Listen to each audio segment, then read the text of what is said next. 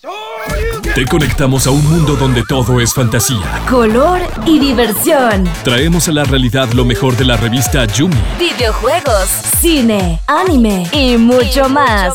Inicia en los 1027 Exabytes. Muy buenas amigas y amigos, bienvenidos a un nuevo programa de Exabyte. Hoy con un programa pues eh, bastante interesante, pero no estoy solo. Está conmigo nada más y nada menos que Gerardex, el jefe entre jefes. ¿Qué me dicen? Muchas gracias, Edu. Muchas gracias, amigos. Otro Exabytes bastante entretenido, el cual muy gustosamente trajimos a un invitado mega, hiper, ultra especial, el cual queremos mucho acá porque nos estoy explicando con otro amigo recientemente cómo jugar Dungeons and Dragons y quiero presentarles a nuestro queridísimo Errol Rances, representante de la comunidad de D&D aquí en Costa Rica. Errol, bienvenido a Exabytes. Muchas gracias, muchas gracias por la invitación. Un saludo a todos. Entonces, bueno, como hoy se dan cuenta, vamos a hablar del tema de los juegos de mesa, específicamente el más mítico de todos, que es este D&D, o como dice mi amigo Edu, sí D, que yo me quedé bateado la vez que me lo digo y me digo es que aquí se habla español, que es calabozos y dragones, pero Jay, normalmente yo siempre he dicho D&D toda mi vida, entonces me quedé en el perplejo, entonces si yo le pregunto a, a Errol, ¿usted hubiera entendido CID? ¿Usted hubiera entendido perfectamente eso? ¿O si le digo D&D, lo hubiera sentido mejor? No, D&D. ok, es de profesionales decir D&D y es de novatos sí, sí. La verdad que yo nunca había escuchado a nadie decir sí, sí de nada de eso. Cabe recalcar que yo solo he jugado eso una vez, entonces de ahí por algo yo lo conozco como C y D. Ok, perfecto. Entonces, más claro, es de novatos decir C y D. Por lo mismo, y para que mi amigo Edu, así como todas las personas que nos están escuchando, conozcan un poco más de D&D y su comunidad, este, Errol, comentanos un poco y ampliamente sobre cómo funciona la comunidad, actividades, qué ofrecen y, por ejemplo, para todos aquellos novatos que dicen C y D, cómo pueden empezar a adentrarse en el mundo de los juegos de rol, que realmente son bastante entretenidos y que han tomado un auge bastante interesante ahora con la pandemia. Eh, para compartir con las burbujas sociales, entonces para introducirles un poco más en el juego. Bueno, Calabozos y Dragones es un juego de rol en el que se toma eh, un personaje, eh, fantástico y empiezas a crear una historia junto al dirigente del juego que es el Dungeon Master. El Dungeon Master pues es sencillamente una persona que diseña una aventura, crea un juego, crea una, una, ambientación, crea personajes no jugables, que eso es básicamente todos los personajes que rellenan, aparte de los personajes que están jugando, valga la redundancia, los jugadores, las, las, personas físicas que tienen una hoja de personaje al frente. Eh, la historia que pone el Dungeon Master y eso junto a la historia, eh, las decisiones que toman todos los jugadores individualmente, crea una aventura que es lo que se conoce como Calabozos y Dragones. Eh, la comunidad en Costa Rica, pues ya en los últimos años, digamos, después de 2010 para acá, ha crecido exponencialmente. Eh, el juego pues era conocido, sin embargo, se mantenía mucho en las tiendas, en pequeñito, o por las personas que eh, pues lo conocían de alguna forma y tenían los libros, tenían este no sé, hojas, copias, y pues por ahí jugaban en su casa con, con, los de siempre, con los amigos de siempre. Pero ya después más o menos de esta fecha, em, Wizards of the Coast, que es la compañía que crea Calabozos y Dragones, empieza a sacar de las sombras, empieza este proyecto de, de que no sea solamente en tiendas o que si va a ser en tiendas como puntos de juego, que más gente lo conozca. Entonces empieza con eh, las aventuras de los miércoles. miércoles era el día que ellos designaron para jugar Calabozos y Dragones. Entonces creaban las aventuras, este, creaban este, una temporada que duraba más o menos cuatro meses y la aventura de esa temporada se jugaba, quedaba apenas para jugar en esos, esos cuatro meses y te daban pues una tarjeta, te daban un personaje, te daban, este, tenías como, como unas, como decir, llegar a cierto puntaje para que te dieran estos premios por llegar hasta ahí, por participación, por constancia, por ciertos este, logros que conseguía el personaje. Entonces incentivaba mucho a la gente a jugar e incentivaba a la gente a invitar a más gente a jugar, porque como permitía que estas aventuras se corrieran varias veces, entonces eh, pues era más probable o más, o más fácil invitar gente para que llegara. Entonces empezó esta, este formato de Wizards of the Coast que empezó a, a tirarlo cada cierto tiempo, que después, hace unos años, digamos unos cinco años más o menos aproximadamente, reformó en la Liga de los Aventureros y creó eh, pues eh, todos los embajadores, coordinadores de país, coordinadores de área, que, eran personas que se encargaban de conseguir lugares, conseguir másters, conseguir las aventuras, repartirlas, etcétera, y era como el punto de contacto de Wizards of the Coast con la comunidad. Entonces, ya con esto empezó a crecer aún más, y ya, eh, bueno, después de que salió Quinta, pues empezaron a trabajar ya este tipo de temporadas más abiertamente, eh, con menos premios, con menos cosas físicas para darle a los jugadores, las tarjetas que daban todo eso, pero con más sentido de logro. Entonces habían hojas enormes que uno llenaba con logros eh, que, lograr eh, sobrevivir, lograr sobrevivir tres tiradas de, muerte o un 20 natural, o, sea, te daba ciertos logros que vos empezabas a sacar, entonces sustituyeron las cosas físicas que te daban por cosas pues espirituales, por decirlo de alguna forma. Entonces, de esta forma, empezaron a, a, llamar la atención de más gente y de hecho, este formato empezó junto con Quinta. Entonces, Quinta mismo empezó a jalar un montón de gente y pues se convirtió en lo que tenemos ahorita, Calabozos y Dragones. En los últimos años, pues se reformó todavía más, la Liga de los Aventureros se mantiene, las coordinaciones, los, puntos de contacto desaparecieron, pero siguen existiendo estas temporadas, ya no son de cuatro meses, incluso ya ha habido temporadas de más de seis meses, ocho meses. Eh, Course of Strat fue bastante larga. Eh, Chult, la temporada de la tumba de la aniquilación fue enorme, ocho meses más o menos.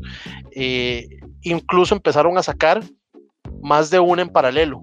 Por ejemplo, cuando salió, bueno, estaba Chult, estaba el calabozo del mago loco, el Mad Mage, y pues empezaron a jugar todas esas en paralelo para que la gente tuviera opción de pues escoger qué era lo que quería jugar y cómo lo quería jugar. Incluso hubo campañas o, grupos que querían jugar ambas. Entonces lo que hacían era que tenían dos masters. Pues obviamente ya estamos hablando de una de un party con, con un grupo de jugadores con mucha suerte que tenía disponibilidad podía darse el lujo más bien de tener dos masters y jugar un sábado uno con una campaña, otro sábado otro con otra campaña, o jugar de 2 a 4 uno y de 4 a 6 con otro. Pero daba esa flexibilidad. O sea, Wizards empezó a dar esa flexibilidad de que puede jugar varias aventuras, que puede jugar más cosas. Y empezó a sacar esas aventuras en libro. No solamente en formato PDF, no solamente, sino que todo, todo lo puedes encontrar en libro. Y pues seguir la aventura. Eh, pues, los masters, que son normalmente los que los fiebres que compran los libros y que tienen acceso a todo eso, pues empiezan a, comprar los libros, a tener acceso a todos estos eh, documentación, a todas estas aventuras y pues se los corren a los jugadores. Diferente de antes que era PDF nada más. Algo que a mí me parece muy interesante y es que, bueno, esos libros que vos me, que menciona Errol son lindísimos. Inclusive, si no me equivoco, eh, la gente de Dungeons and Dragons es la misma gente que hace también las cartas de Magic. Y estas cartas de Magic son las que usted ve que también tienen unos artes sumamente finos y los libros no se alejan en absolutamente nada de esto. Eh, a, a, mí yo veo que mucho del trabajo que se ha realizado de Dungeons and Dragons y el auge que ha tenido ahorita, también se ve mucho la serie esta Stranger Things que le dieron como ese, ese, ese baile con el Dermogogon y que los chicos se veían disfrazados. Se hablaba de otras series como Big Theory que también le dan cierta, cierta tendencia, ¿verdad? Un poco antes. Sin embargo, a mí, a mí me dio mucha gracia, digamos, mucho este, interés eh, ver que la gente mencionaba más Dungeons and Dragons cuando lo vieron en Stranger Things, muchísimo más que cuando lo vieron en David Van Theory. Obviamente creo que es un tema más de, de, que Netflix supo atrapar a la gente en el momento y, y es que la figura del Dermogogon creo que, que como eso. Sin embargo, yo creo que algo que es importante y tal vez Errol me ayuda a aclararlo es que uno puede inclusive inventar su propia cruzada, porque yo recuerdo cuando lo jugaba este, más, eh, un poco más joven, este, nosotros hicimos nuestra propia cruzada. Bueno, el Dungeon Master hizo la cruzada, este, yo era un personaje el cual él limitaba, digamos, a, a su creación, y esto, digamos, lo, lo definía. La, la, la, cruzada que yo quería, que quería fomentar en, en este digamos, aventura épica que, que el Dungeon Master dirigía. Edu, vos tenías una pregunta ahí, ¿verdad? Para ir aprendiendo. Sí, de hecho, este, ahora que hablan mucho de esto, de, libros y, y, estas como tipo de expansiones, me recuerda mucho a, World of Warcraft, que es con lo que yo más o menos tengo un poquito más de, de cercanía. Eh, y bueno, yo como dijo Ger al principio, soy un novato completamente en esto y, yo sé que también hay mucha gente que nos está escuchando que tal vez eh, por esto de Stranger Things tienen, les nació el interés por probar o, por jugar. Y qué tan difícil es o qué tan complicado puede ser para una persona recién ingresada en este mundo para ir aprendiendo a jugar eh, di, no sé, las reglas, la creación de personaje, las mismas historias y que di, siento yo que si a mí me dicen una campaña de cuatro meses, di, yo, la yo la siento pesadita. Bueno, eh, vamos por partes. para responder a tu pregunta, nosotros tenemos la idea de que en una mesa un máster, un buen máster, tiene que ser capaz de tener eh, dos personas novatas, dos personas intermedias, dos personas avanzadas y que todos jueguen y se diviertan por igual.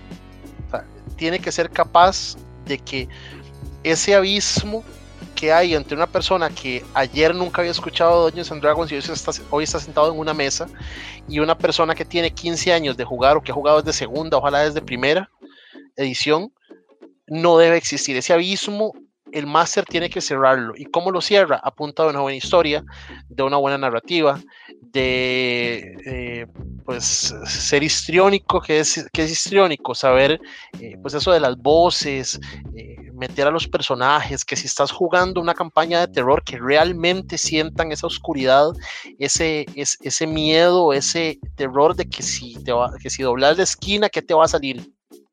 De que duden hacer las cosas, que si estás jugando un momento divertido, que todos se rían, eh, que si el, el, qué sé yo, el bárbaro que tiene 15 años, 20 años de jugar, eh, sale con una estrategia complicadísima, que el máster pueda traducirla a simples palabras para que la persona que está recién aprendiendo a jugar y se está sentando entienda qué es lo que quiere hacer, por qué lo quiere hacer y tenga la misma diversión. Entonces de eso se trata Carlos y Dragones para todos. Eh, incluso una aventura, pues hay diferentes tipos de aventuras, hay aventuras para todos. Eh, puedes jugar una aventura de 18 más, puedes jugar una aventura para niños. Yo una vez corrí una aventura para niños de hasta 10 años. fue bastante divertido porque los niños tienden a ser bastante, bastante malos. Malvados, me refiero.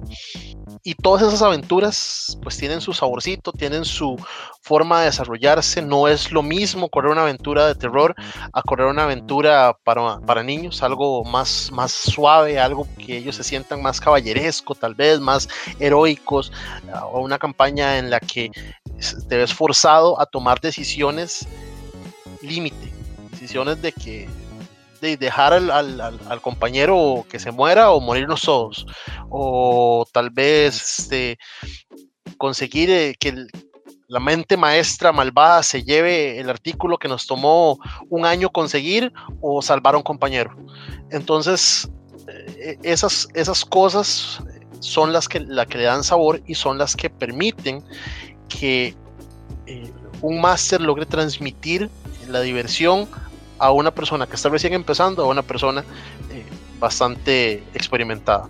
Ahora, hay ciertos elementos que son bastante más complicados. Por ejemplo, son la hoja de personaje. La hoja de personaje es, a mi parecer, la cosa más complicada que hay para un jugador que no la conoce, que nunca la ha visto. ¿Por qué? Porque tiene muchos números. Sencillamente por eso, porque la hoja vos la ves, tiene un montón de palabras que tal vez en tu vida has visto. Tiene un montón de números que no sabes para qué sirven. Y eso incluye habilidades, incluye los, eh, las estadísticas base, incluye la vida, eh, la defensa, eh, qué sé yo, la, velocidad con la que te mueves. Entonces es, es muy apabullante ver tanta información en un solo lugar. Pero hay una forma muy sencilla que yo, pues es, a lo largo de tantos años ya estar mastereando es la que eh, pues he escogido y la que le, paso a mis eh, jugadores, a mis masters, les recomiendo que utilicen, que es sencillamente siéntese, es su hoja de personaje. Esto que está acá son sus habilidades, esto que está acá son sus armas, esto que está acá son las, eh, las habilidades de clase. Cuando yo les diga que necesitan algo, yo les digo dónde buscarlo y para qué sirve. Empecemos a jugar. Listo. Nada gano yo con sentarme 30 minutos, 40 minutos, 50 minutos, dos horas a explicarle uno por uno los valores, porque digamos, si tengo seis personajes en una mesa y ninguna clase se repite, tengo que explicarle a uno por uno cuáles son sus habilidades específicas, cuáles son sus, hechizos, cuáles son sus armas, eh, qué puede hacer él que no puede hacer eh, el otro. Un ladrón es muy ágil, un guerrero tal vez es más fuerte, no es tan ágil. Entonces, ¿por qué? Entonces, eso puede confundir mucho a la gente y los aburre. Definitivamente, sentarse a explicar una hoja de personaje en su extensión aburre de primera entrada. Entonces, eso es lo que no queremos que haga o que pase con Calabozos y Dragones. Queremos que la gente se divierta. Entonces, la idea del juego es, llevarlo a su más básica expresión. Si vamos a jugar es porque nos queremos divertir. Juguemos. Ahí sobre la, la marcha aprenderás para qué son esas cosas. Ahí sobre, por la repetición. Si nunca habías escuchado una palabra y la empiezas a repetir varias veces en un día, pues eventualmente te la vas a aprender. Es exactamente lo mismo. Si nunca has visto los personaje y empiezas a usar, mira, aquí está la defensa, la próxima vez que yo te diga defensa tanto, ya no vas a preguntarme dónde está la defensa, sabes dónde está la defensa, sabes cuánta velocidad te puedes mover, saber cuáles son las habilidades, eh, dónde están tus armas. Entonces, eso poco a poco se va aprendiendo y es más fácil hacerlo desarrollando el juego. Eh, eso en cuanto a, pues, alguien que nunca ha jugado. De hecho, eh, Edu, hay, ahora que mencionas que te gusta World of Warcraft, hay dos settings oficiales de Calabozos y Dragones que trabajaron junto a Blizzard de World of Warcraft. Y uno de nuestros de los masters de la cueva del Dungeon Master es experto en esos dos porque eh, DM Medgift, de hecho, es coleccionista desde el alfa de Warcraft 1 de toda la literatura, de toda la información, de todos los libros, de los Collector's Edition, de absolutamente todo. Entonces tiene tanto conocimiento de Warcraft que lo pusimos a masterear eh, específicamente ese setting, que está ambientado en 3.5. Pero 3.5 es un nombre. es muy sencillo trasladar algo de un setting a otro, nada más un máster sabe más o menos por dónde van los, pueden ir los valores, la defensa, esto en este dice tal cosa, en este otro tal vez tiene un poquito menos de vida, más de vida, menos defensa, más defensa, los hechizos. Entonces uno lo sabe traducir, entonces hay muchas, muchos settings disponibles para muchas personas, incluso hay settings oficiales de Star Wars. Entonces, eh, hay mucho para todos. Hay capacidad eh, para todos. Y en cuanto a lo que decía eh, Dex, básicamente em, Stranger Things ayudó mucho a el boom de Calabozos y Dragones. Eh, se habló mucho del demonio que salía al principio. Se habló mucho hacia el final de la temporada de Juiblex, que es el, el señor de las babosas, cuando eh, se me olvidó el nombre del niño, cuando empezó a escupir, eh, Will, cuando empezó a escupir babosas, ellos, la gente empezó a, decir que tenía que ver la siguiente temporada, iba a tener que ver con, con Juiblex, no tuvo que ver con Juiblex, pero fue muy interesante cómo se empezó a mover la comunidad en torno a una historia que si bien es cierto tocó mucho Dungeons and Dragons, no era de Dungeons and Dragons. Entonces movió mucho a la comunidad. Y en cuanto a Big Bang Theory, fue bastante interesante. Eh, porque ellos eran pues los, los geek a su máxima expresión. Entonces jugaban de todo, hacían de todo, juegos de mesa. incluso hay capítulos donde se ve Catán, este, se ve varios juegos de mesa que tienen ellos.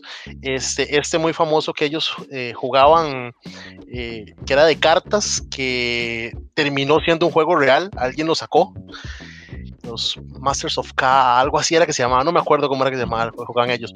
Y hay un capítulo muy específico, bueno, jugaron Dungeons and Dragons varias veces, pero hay un capítulo muy específico, muy interesante, que es muy, eh, pues es muy icónico, porque reúne a muchas celebridades que juegan Dungeons and Dragons en la vida real, que es cuando sale William Shatner, cuando sale...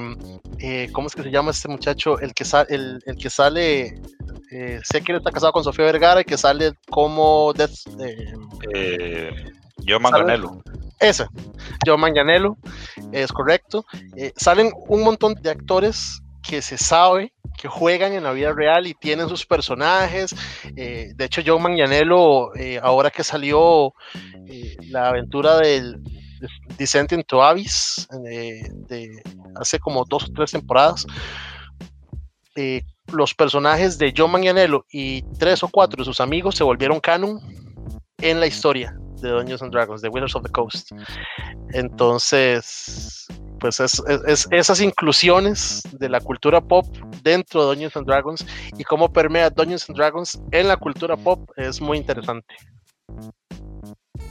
Interesante, o sea, eh, es algo que por eso trajimos al experto, realmente resuelve y, da a conocer eh, la información de una, de una manera tan amplia que me llené de varios datos curiosos que no imaginé tener fácilmente si no tenemos a alguien como Errol realmente participando en, en, el podcast del día de hoy.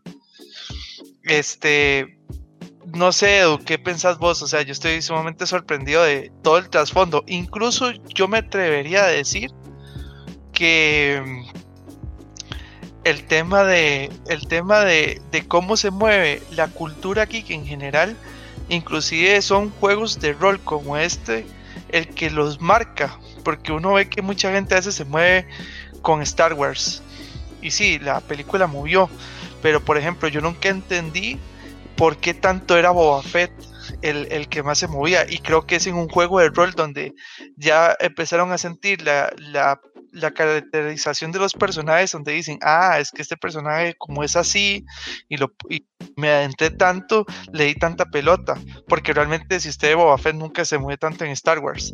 O World of Warcraft, la creación del juego, usted ve que la inspiración es totalmente basada eh, en la forma de esos personajes, el leveo y demás, en, en las características de juego de un Dungeons and Dragons. ¿Qué opinas vos, Edu? Que la verdad es que Di, yo tuve, ya solo he jugado una vez y digamos que mi experiencia no fue como, como muy amena, no, no, no me logró atrapar. Pero este, como, como bien estaba contando Ramsés, de que de ahí hay, hay diferentes como temáticas. Esta, la de Star Wars, me llamó mucho la atención. Eh, la de World of Warcraft también me llama la atención.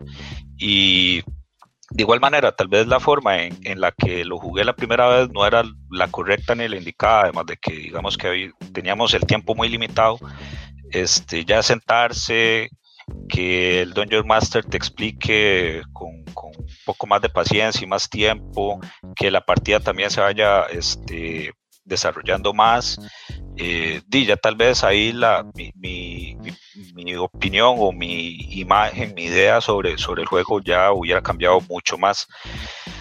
Pero este, di, la verdad es que yo sí espero en algún momento sentarme ya con, con otra gente conocida o no, no importa. Ahí yo sé que uno hace amigos y, y darle una, una segunda oportunidad al, al juego y de, no importa si la campaña vaya a durar cuatro seis meses, días bonito porque también le da uno como, como ese punto en la agenda de uno esperar, no sé, el miércoles, todos los miércoles para ir a jugar y ver en qué, cómo se va desarrollando, desarrollando más la historia. De hecho, hay algo bastante interesante, un meme que vi hoy, ahora que mencionas eso de esperar todos los miércoles y que la gente se reúne y todo eso, eh, fue un, un meme gracioso porque es, es, es, divertido porque es cierto. El muchacho que llega, flota la lámpara, sale un genio, bueno, tengo tres deseos para cumplirte, nada más tengo tres reglas, una no puedo matar a nadie, no puede ser que se enamoren de ti y no me acuerdo cuál era la tercera, no importa.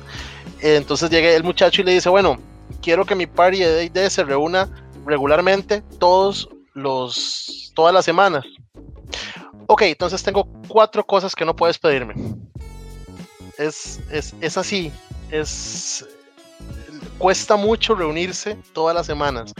De hecho, ha sido una gran pues ayuda, pues, no, no, no, no sé si usar esa palabra, sería pues ha, ha, ayudado a los paris, a los grupos de gente, estar en la casa, porque antes era muy difícil hacer campañas en línea. Eh, nosotros al puro principio, hace ocho años, organizamos campañas eh, en línea, pues porque la idea de nosotros era, bueno, si la gente no puede ir al lugar, le queda difícil reunirse. Si la gente... Sí. Perdón, se pueden hacer campañas en línea, porque yo siempre he pensado que es eh, a nivel local, o sea, yo pensaba que había que para jugar juegos de mesa solamente se podía estar en un lugar y lo veía como burbujas, pero vos me estás diciendo que es en línea. Edu, yo creo que tenías algo que decir, ¿verdad? Sí, Gerardito, que yo lo voy a nombrar usted Dungeon Master del programa de hoy. Seguí conectado a la experiencia Exabyte. Me vas a hacer Dungeon Master. Para continuar hablando de Dungeons and Dragons. Ok, perfecto. Me van a hacer Dungeon Master. Wow, eso es un honor, aunque yo creo que, que no me siento con la capacidad aún para hacerlo. Vamos a intentarlo, porque ya me ha tocado, eh, Errol, pero ahora usted me la puso más difícil. Yo pensaba que uno ya manejar una historia con personas al frente ya era suficiente, pero ahora usted me diciendo que se puede jugar en línea. ¿Cómo se hace con la tira de dados? ¿Cómo? O sea, no sé, quiero, quiero que me cuentes eso porque ahora sí me dejaste perplejo de que el juego puede trasladarse ahora también al mundo este, online y eso la verdad me, me encanta, me encanta saber la idea. Claro, de hecho, este, pues hace bastante tiempo ya que existen aplicaciones como Roll20 que te permiten incluso rodar los dados. Eh, vámonos todavía más atrás, eh, 3.5. Nosotros, bueno, mi, mi pari original, eh, primero, bueno, uno de los primeros que masteré yo con, con varios de mis mejores amigos. Eh, uno de ellos eh, vivía, en, vivía en Ciudad Quesada y no podía reunirse con nosotros porque le quedaba muy difícil pues, moverse cuando nosotros jugábamos. Entonces lo que hacíamos era, él ponía la cámara, yo ponía la cámara y le daba vuelta para que los demás, para que él viera lo que estábamos haciendo. Y él con sus dados, su mesa, él rodaba los dados y se veían los en la cámara y todo. Y jugábamos normal, como si como si estuviera ahí uno más en la mesa. Eso fue como la manera más rústica que, que lo jugamos nosotros. Ya después con el tiempo, pues esas aplicaciones como Roll20 permiten, integran muchas cosas. Hay mapas, hay, eh, incluso puedes subir tus propios mapas, hay fichas eh, para los personajes, para, la, para los monstruos, hay, em, ¿cómo se llama? Eh, hay voz, hay video, hay pues la aplicación para tirar dados. Después de un tiempo empezaron incluso a meter hojas de personaje, pero no solo para Dungeons and Dragons. Ahí encontrás The World of, Darkness, Alternity, un montón de, settings y, juegos de rol disponibles y ya las hojas están ahí. Lo único que tienes que hacer es pues agarrar tus personajes y montarlas en las hojas que ya están disponibles. Y con funcionalidades tan sencillas como por ejemplo si vas a tirar un ataque y tu ataque es este dado de 20, pues, el estándar dado de 20, que es el dado que se utiliza para todas las, decisiones eh, que se toman, más tu fuerza y vas a utilizar la espada y la espada tiene un bono, entonces nada más le das clic a la espada y automáticamente en el chat tira la rodada. Entonces ya toda esta parte matemática que tal vez a la gente le da pereza o, o que tenés que estar ahí, ¿cuánto era? Y si es este bono, y si le pongo este bono porque tengo esta habilidad. No, no, ya todo está ahí. Si, si tu clase te da un bono al ataque, si tu arma te da un bono al ataque o al daño, o al ataque y al daño, si tienes un arma, una espada larga, si tienes una espada corta, si tienes una espada bastarda, si tienes una, eh, una cimitarra, vos nada más metes la información en la hoja de personaje cliqueas donde tenés que, hacer clic y te tira el dado automáticamente y tenés el resultado automáticamente. Entonces muchas de estas cosas eh, se han simplificado mucho en línea. Y lo único que tiene que hacer el máster es, pues el máster lo único que ha hecho, pues desde que empezó el juego, desde que Gary Eggers lo empezó, que es tomarse su tiempo de montar la aventura, de subir las hojas de personaje, calzar la escena cuadrícula, eh, hacer los personajes, etcétera. Y los jugadores, estar a tiempo, estar el día que se va a jugar, a la hora que se va a jugar, eh, ojalá un ratico antes para probar audio, para probar video, etcétera, y jugar, divertirse, empezar la aventura. Es, exactamente lo mismo que reunirse, solo que no estás en el mismo lugar que las demás, las demás personas. Incluso puedes jugar, de hecho, el, año pasado a principios estuve jugando una campaña eh, que tiene el esposo de una amiga, él es de Estados Unidos, estaba jugando aquí en Costa Rica con amigos de Estados Unidos y me invitó a jugar en la campaña. Entonces estábamos jugando con gente de allá. Una de los masters de nosotros juega con gente de Chile, de Argentina.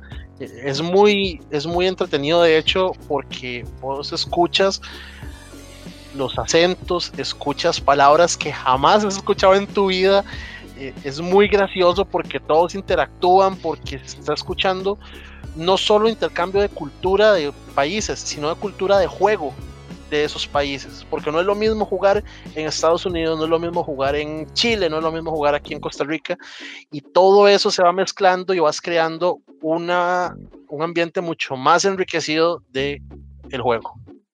Bueno, ahora como voy a ser Dungeon Master Edu, yo creo que vamos a tener que hacer la travesía de, de Yume. Una travesía de Yume compartida por este DM nuevo y hacerla online porque ya vimos que está la facilidad. No sé qué opinas, Edu. Sí, sí, hay que, hay que probar con, todos los de todos los de Exabyte. Pues, estaría vacilón hacer Exabyte y, y, juntar con el resto de, de gente de Yume también.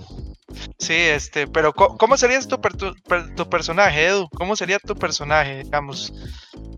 Judy, escúchame. O, hagámoslo, hagámoslo diferente para que, porque yo me imaginé que Edu le iba a costar pensar en su personaje. Entonces, hagámoslo diferente. A ver, lo que le digo yo en general a los jugadores que nunca han hecho, ¿qué le gusta? Si usted estuviera frente a una, si usted estuviera en un juego de video, si tuviera la oportunidad de meterse en un juego de video que a usted le gusta, ¿qué rol jugarías? ¿Le pegarías al enemigo de cerca, cuchillos con las manos, o preferirías desde lejos? Sí, es que en realidad todo depende del juego, porque, por ejemplo, Overwatch, di, yo juego support y tanque. Otros, otros tipos de juegos, por ejemplo, ya en, en Warcraft, eh, soy mago y pego de largo. Entonces, ¿Qué personaje juegas en Overwatch? De, de soporte de tanque, digamos. eh, Diva. Diva, ok. ajá. Bueno, te recomendaría entonces que la raza que puedes jugar es un Warforged, que literalmente son construidos, pero con tienen su propia conciencia, su propio eh, son, son, tienen su, personalidad propia. Todo eso son un personaje. Eso es la, la raza, perdón. Y en cuanto a la clase, eh, si es diva, mm, digamos, si quieres tanquear en sí como ese rol podría ser o si quieres tanquear y curar podría ser un paladín perfectamente. Puedes tener una armadura pesada y puedes a la vez este, curar. Podría ser un clérigo porque los clérigos hay clérigos de guerra que literalmente son una caja de leche una armadura eh, completa que lo que hacen son sus hechizos para pegar, porque a diferencia de los magos, no tienen el componente de movimiento que necesitan hacer para tirar un hechizo, sino que nada más le rezan a su dios, es una oración. Entonces, si tienen una, un símbolo sagrado en el pecho, en el escudo, en el arma, en la mano, guindando, como sea, lo levantan, invocan a su dios y ya tienen sus hechizos. Y perfectamente puede estar afuera recibiendo todos los golpes y pegándole a todo lo que se encuentra. No Igual el paladín. Igual el paladín. Entonces, eso sería una recomendación, una mezcla de ambos. Me parece bien y nada más que sea bien amargado. Y ya Ah, con eso eso, es, sí. Eso sí. Mira, en la, en la, la- la vez anterior que jugamos eh, con la gente de Yume, estaba Mari. Y Mari no sabía qué jugar. Y yo sé que ella tiene un personaje, un, un cosplay que le gusta mucho, que es eh, Lady Loki. Y Lady Loki es una Warlock. Yo le sugerí la Warlock y fue el que jugó ella. Entonces hay gente que vos es muy sencillo sacarle la información de, de- por dónde va y que se divierta. Hay gente que cuesta mucho más, entonces tenés que hacer, no es una simple pregunta de qué jugarías vos, sino bueno, entonces, eh, ¿te gusta tanquear o te, bueno, te gusta de lejos o de cerca? ¿Te gusta tirar hechizos o te gusta pegar con, con municiones?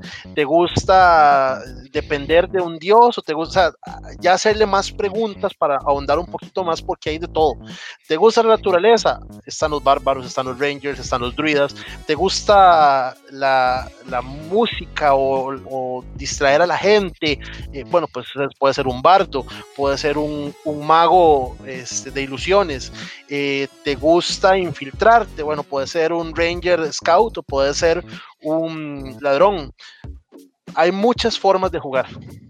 Yo fijo, sería algo así como un tanque, algo así como un bárbaro, un vikingo, con espadas samuráis. Te iría así totalmente al ataque. Bien Bueno, berserk.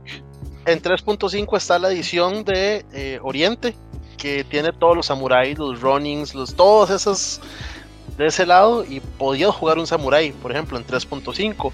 Ahora en, eh, en quinta, creo que hay una versión de eh, Guerrero que tiene una posibilidad de algo parecido. Entonces, la, la, diferencia entre 3.5 y ahorita quinta es que el juego ha evolucionado. Es más, vayámonos más atrás. La diferencia entre primera y quinta es que el juego ha evolucionado a un punto que vos podés jugar lo que vos querás. Podés tener dos personajes iguales. Puedes tener, digamos, dos clérigos. Es más, puedes tener un, un party de seis clérigos y todos ser completamente diferentes uno del otro. Ok, perfecto. Pero entonces una pregunta, Errol, ahí y muy importante es, ya usted nos explicó que hay una comunidad, nos ha contado bastante del juego, así como nosotros hoy usted nos está guiando, pero la gente quiere o necesita alguien como usted que lo pueda guiar, eh, ¿cómo hacen? O sea, ¿a quién, a quién acude? Y no me diga que los Ghostbusters, porque me dice, ¿a quién llamo? Ghostbusters. No, no, no, a los Ghostbusters no. O sea, ¿a quién, a quién, a quién llamo? ¿A quién digo? No diga 911 tampoco, ese es un chiste que ya está quemado. Este, ¿a quién localizo? De la comunidad de Dungeons para que, para que guíe, para que nos ayude a armar una partida, ya sea yo, a cualquier persona que nos escuche. Y además algo curioso, y, es algo que quiero tocar, porque normalmente ya uno se arma el personaje y luego dice, qué lindo tener una figura del personaje y todo eso. Y yo sé que, que hay gente en la comunidad eh, que, que también se dedica a hacer que las figuras y que todo esto. Y, ya, y obviamente me imagino que ustedes manejan todos esos contactos para, para ya, inclusive darle ese, esa ilusión ya más ambientada de poder sentirse dentro de la travesía.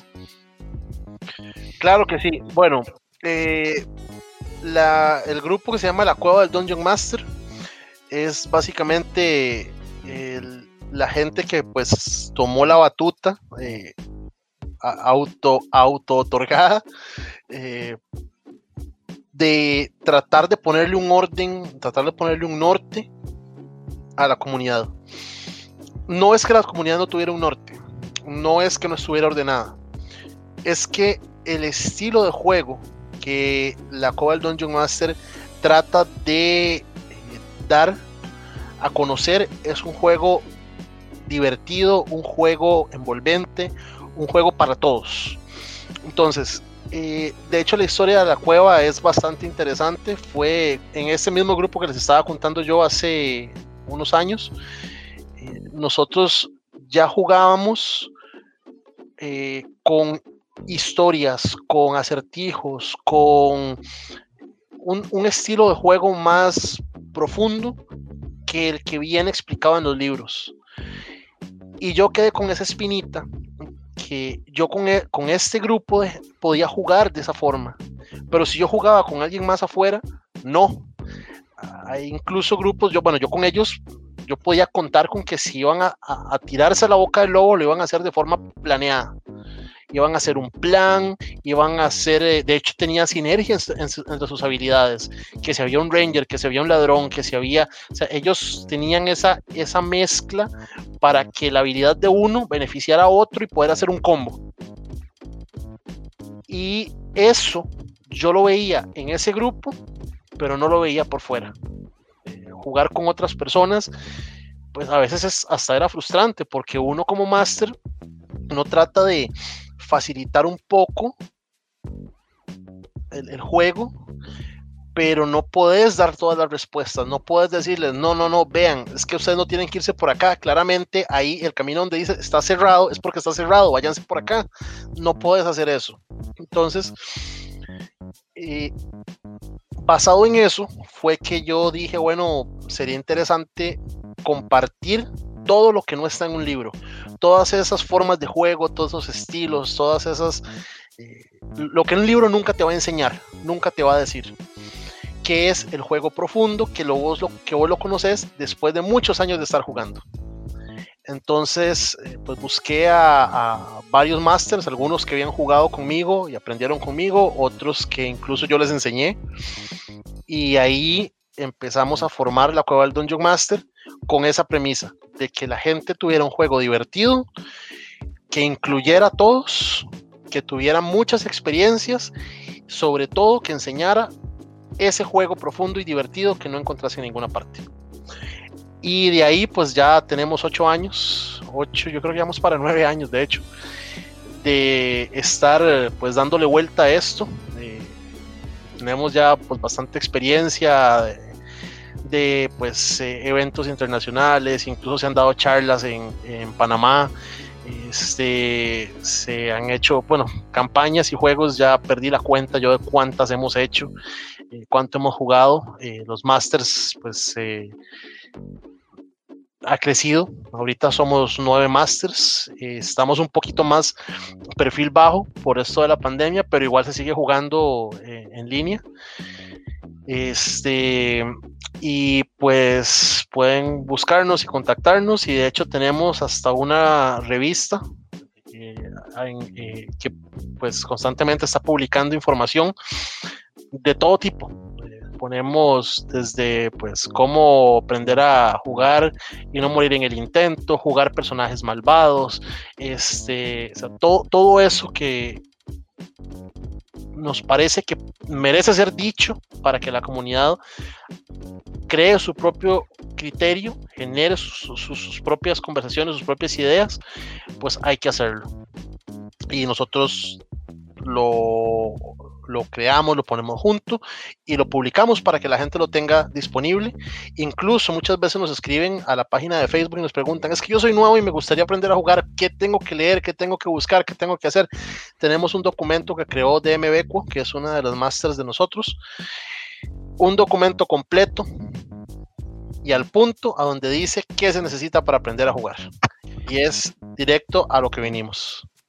Y yo, yo ahora que, y que a lo, lo mandé al agua como DM, este, ¿qué tan complicado puede ser para una persona que nunca ha sido Dungeon Master iniciarse en este rol? Bueno, a ver, es tan sencillo como comprar un libro, eh, perdón, comprar una aventura básica, leer las reglas básicas y empezar. Así de sencillo. Y a la vez no lo es. Eh, las reglas básicas incluso son descargables de forma gratuita de la página de Wizards of the Coast. Y pues es, el libro de Calabozos y Dragones ultra simplificado. lo, apenas lo que necesitas para correr un juego. Si ya necesitas algo más, pues está el libro reglas más profundas, etc. Pero con eso te la jugás. ¿Qué es la ventaja de hacer esto? Pues que cualquiera puede hacerlo en cualquier momento. Lo único que ocupa es leerse eso. ¿Cuál es la desventaja? Que vos aprendes realmente a masterear jugando. Entonces, eh, de hecho, varias personas me han preguntado cómo hacen para ser máster de la cueva. Y pues varias veces me ha tocado preguntarles, ¿cómo hacen ustedes? Eh, ¿Cuánto tiempo han jugado ustedes? Si su respuesta es menor a un año, qué difícil, porque no tienen experiencia, no tienen ese, ese, ese, no han vivido esa, esa, ese conocimiento que te dan otras personas, otros jugadores, otros masters, para poder realmente llegar a esto. Sin embargo, eso no priva absolutamente a nadie de ser un Dungeon Master. Porque al igual que ser jugador, tener experiencia es cuestión de empezar a hacerlo y hacerlo durante X cantidad de tiempo. Entonces, me preguntas qué tan fácil es, fácil no es. Me preguntas qué tan rápido se puede empezar, léete el libro y estás listo. Eh, las reglas básicas y estás listo. ¿Qué necesitas para tener experiencia? Pues jugar. Pues entonces, este, es fácil y difícil. O sea, la idea, como en todo, siempre es la experiencia, sea el buen maestro.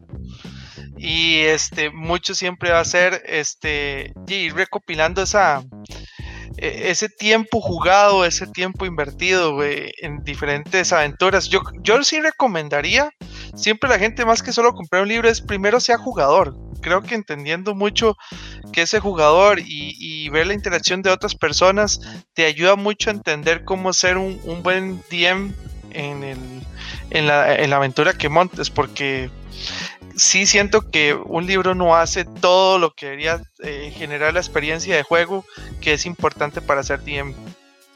Eso es lo que pienso yo en, personalmente. No sé, Errol, ¿qué opinas vos? Es que un libro te va a enseñar eh, lo básico. Un libro te va a decir, bueno, esto se hace de esta forma. Sin embargo, un máster no solamente eh, sigue las reglas tal como lo dice, tiene que interpretar las reglas. Hay foros y foros y foros enormes, completos, para una simple regla, para un simple hechizo, a donde la gente discute el por qué y el por qué no de algo que sucede. Entonces, eh, es ese conocimiento, esa experiencia de cómo interpretar algo, cómo ser capaz de decirle a un jugador, mira, no, no se puede por esto y esto, o sí, está bien, o incluso hay una razón por la que los masters tienen una pantalla frente a ellos para cubrir los dados y es en pro del juego. Es doblar las reglas a favor, bueno, a mi gusto o la forma en que yo juego, a favor de los jugadores, a favor de la historia, de la diversión de los jugadores. Sí, evitar que se encicle, porque pueden ciclarse la historia totalmente. No, pueden ciclarse totalmente, digamos, y a ningún jugador le gusta morirse, ningún personaje le gusta, o, o algún jugador le gusta que le maten el personaje, porque se encariñan. Yo he visto gente que incluso llora cuando el personaje se lo matan, pero no se trata de eso, se trata de divertirse, estás en un juego para desestresarte, para divertirte, entonces el máster, la labor del buen máster es hacer que todos se diviertan por igual y eso muchas veces no incluye matarlos a todos. Ahora, si depende de la aventura, si es una aventura que pues una aventura más larga ha durado dos años y medio, la aventura más corta ha sido de dos horas. Entonces, si es una aventura de dos horas, un ratito, y los jugadores pues realmente se lo ganaron, de ahí pues TPK, Total Party Kill, se murió todo todo el grupo. Y muchas veces el hecho de que, de, que se mueran todos ni siquiera tiene que ser algo oscuro y triste, puede ser gracioso. A mí se me han ido jugadores que quedaron todos tirados en el piso después de, un, de una pelea en un bar, porque uno de ellos se le ocurrió tropezarse y botarle la cerveza a un enano. sí, a, yo me acuerdo en uno que estaba bajo de vida y en, en, esa se puso a comer unos hongos que veía comestibles y curiosamente cuando tiró los dados eran venenosos y este se murió y todo el mundo claro. se rió, o sea, tiramos los dados y lo que hicimos fue reírnos. Claro que sí. Y sí, luego claro. lo que, y solamente para no matar la historia y que él pudiera seguir jugando, eh, teníamos un nigromante, entonces lo reímos y, y se volvió el secuaz de, del nigromante. Entonces era como el perro faldero de, de, del otro compañero de juego y, decía, y, le decía cada rato, mira, este, si, si no me traes una Coca-Cola o picaritas para la próxima jugada, te mato, porque al fin y al cabo yo soy tu dueño ahora. Entonces era, era eh, se volvió un vacilón entre los compas, vacilar, digamos, con las situaciones que le pasaban a otros. Como la, la historia del, del, eh, del nigromante, han matado a mi hermano y yo buscaré venganza, y el elfo, tienes mi arco, el enano, y mi hacha, y el nigromante, y a tu hermano. pues sí. Hay historias, historias, así. Si sí, me preguntaste hay... una cosa, de, de, que. Sí, para hacerme mis figuritas y todo eso, porque digamos, ¿cómo hace uno eso? Se juega ahora mucho con el teatro de la mente, sobre todo con esto de eh, jugar en línea y todo eso. Sin embargo, pues hay figuras de plástico, etcétera. Incluso, pues nacional, nacional pues eh, se consiguen tanto 2D madera como 3D impresas. Este, es, eh, hay una gente con la que trabaja la cueva del Dungeon Master, que es la que les da pues, normalmente todo lo que es visual y todo esto. Torres para tirar dados, bandejas, tokens, todo eso se llama Redbeard. Entonces ellos pues hacen ese tipo de, de, de figuritas y, y, y esta gente, por ejemplo, esta gente, si yo vengo y les digo, mira, es que vamos a hacer la, la aventura, la aventura mágica del equipo de Exabytes con Yumi, eh, y les digo, quiero hacer el personaje de Eduardo y el personaje de Eduardo que se parezca a él y que, que, tenga capite y todo lo que lo identifica como la clase que él eligió y, quiero que hagan a Gerardo y que le hagan ahí una espada samurai y todo, todo eso se puede hacer, digamos. Claro que sí, de hecho, pues eh, hace un tiempo tuvieron un una un ofrecimiento con una dibujante, una de las masters de la, de la cueva del Dungeon Master, que es dibujante, eh, y pues eh, ellos le hace, ella le dibuja al personaje, le hace todo el, que si tiene una espada, dos espadas, un arco, que si tiene una capa, que si tiene eh, los ojos saltones, que si tiene el pelo así, que si es un mago, que si tiene un hechizo en la mano, le hace todo eso y se lo pasa a eh, Redbeard y ellos la hacen en madera, te hacen la figura en madera. Excelente, ¿y cómo los contacta uno a ellos, a Redbeard? Se llama en Facebook Redbeard CR, es como Barba Roja, R-E-D-B-E-A-R-D-C-R. ¿Tienen teléfonos ellos? Eh, sí, el 6101-6282 eh, es el WhatsApp por el que lo contactamos nosotros. Excelente, Edu, apuntate ese número porque vamos a hacer nuestras figuras para la, la nueva la nueva aventura, vamos a llamarlos, la verdad sería interesantísimo. Este, Errol, yo creo que te agradecemos un montón. Creo que te vamos a invitar a esa, aventura para, para así como en aquel momento tenían dos Dungeon Masters. Nosotros también rajar de que vamos a tener dos Dungeon Masters en esa travesía. Este, nos encantó el programa de hoy. Este, Edu, las últimas palabras para despedir el programa. Por supuesto que sí, era las redes sociales, como siempre, Facebook, Twitter e Instagram de Revista Yume y la página de Facebook de Exabyte. Yo soy Eduardo Gómez, me acompañó Gerardex y Ramsés del Gran Dungeon Master. Hasta luego. Termina un podcast más allá de Exabytes. Pero manténete en todas, porque pronto más información en el siguiente Exabytes. Exabytes. Finish him!